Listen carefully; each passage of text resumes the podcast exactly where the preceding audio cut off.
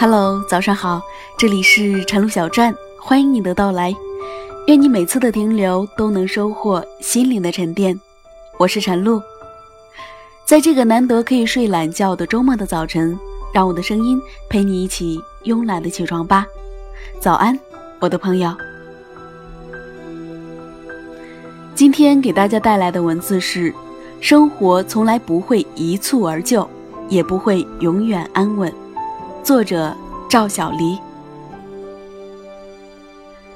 大学毕业那会儿，摆在我面前有两条路，一条是接受我父亲安排去一家事业单位，另一条路是我自己揣着毕业证和会计证去人才市场找工作。我选择了第二条路。经辅导员推荐，我有幸去一家军工厂实习，厂子的效益好到没话说，一时间我春风得意。我染了头发，买了时装，涂了口红，做了指甲，俨然一副 office lady 的派头，在偌大的办公室里冲泡着廉价的速溶咖啡，和同事们愉快地聊着天。两个月之后，我被主管叫到了办公室，他说：“很抱歉地通知你，我觉得你不适合在我们工厂工作。看你工作的状态，我觉得你还是去干点别的吧。”闹铃准时在六点半把我叫醒，我躺在床上，突然意识到我被炒鱿鱼了。这是我职业生涯中第一次受挫，我很沮丧，并且一度怀疑我自己。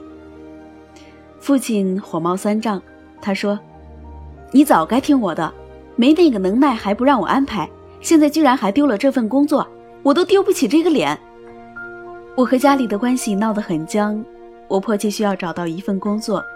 免得父母成天唉声叹气。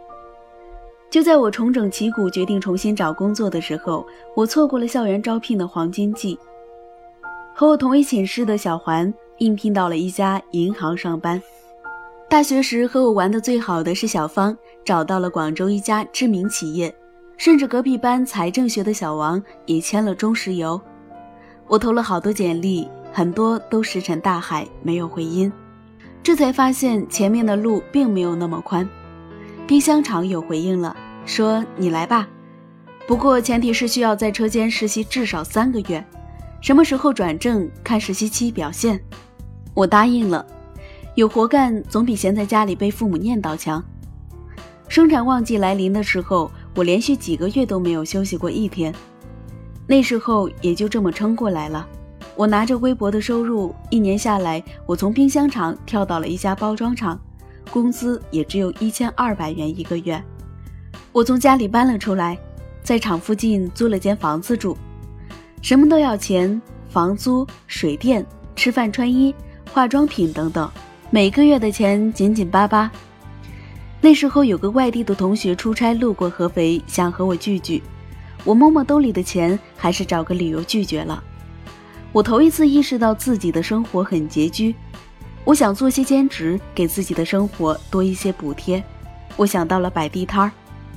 一个周末，我揣着二百元钱去城隍庙批发了一批发夹，跟着一个关系不错的同事一起，就在一个小区门口摆起了地摊儿。好容易来了小伙子，看起来应该是想给他的女朋友买发夹来着，对着两只五元钱的发夹挑来拣去，看样子是选择困难症。多亏跟我一起的那个同事耐心，足足磨了半个小时的嘴皮，总算成交了。这年头想挣点钱真难。刚成交一笔，又有一个大妈过来了，没说两句，突然看到很多摆摊的人慌忙收摊儿，一问才知道城管来了。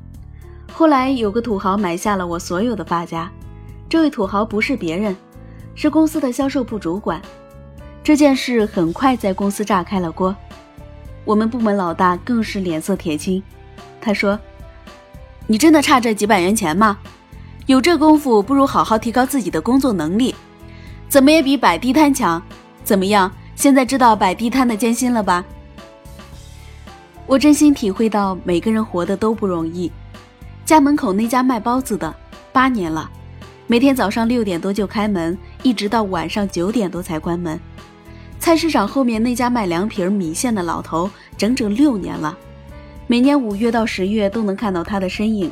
他配的汤味道非常好，每次买的人都排了很长的队。还有巷子里那家重庆小面馆，十来年了，每天晚上十点多才打烊。专注、特色、以至坚持，几乎是平凡人生成功的不二法门。下过车间，摆过地摊儿，工作当中那些苦、那些累，对我而言，突然觉得没那么沉重了。每件事情，我都尽十二分的力去做。我知道自己天资不足，在尝试过生存的艰辛后。发现有一技之长，居然是一件无比荣幸的事。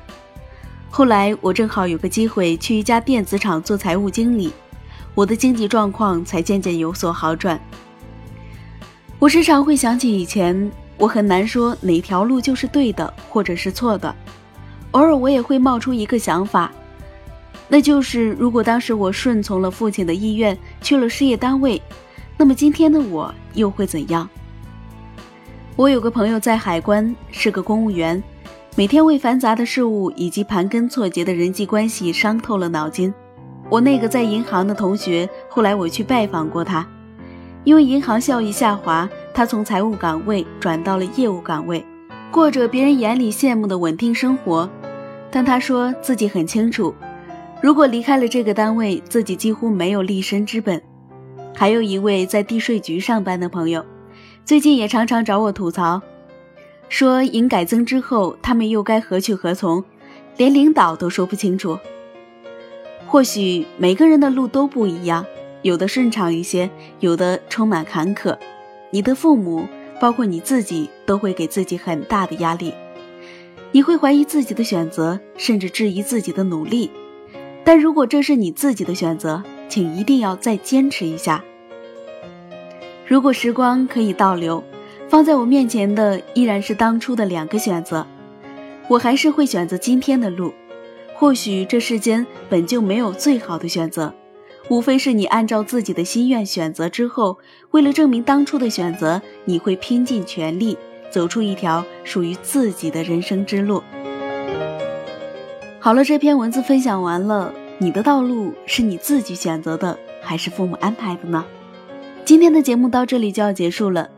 如果你喜欢我的节目，可以在微信搜索“晨露小站”，关注我的微信公众号，然后在每个早晨，你都可以听到我和你说早安。感谢你的关注和收听，我们下期节目再见。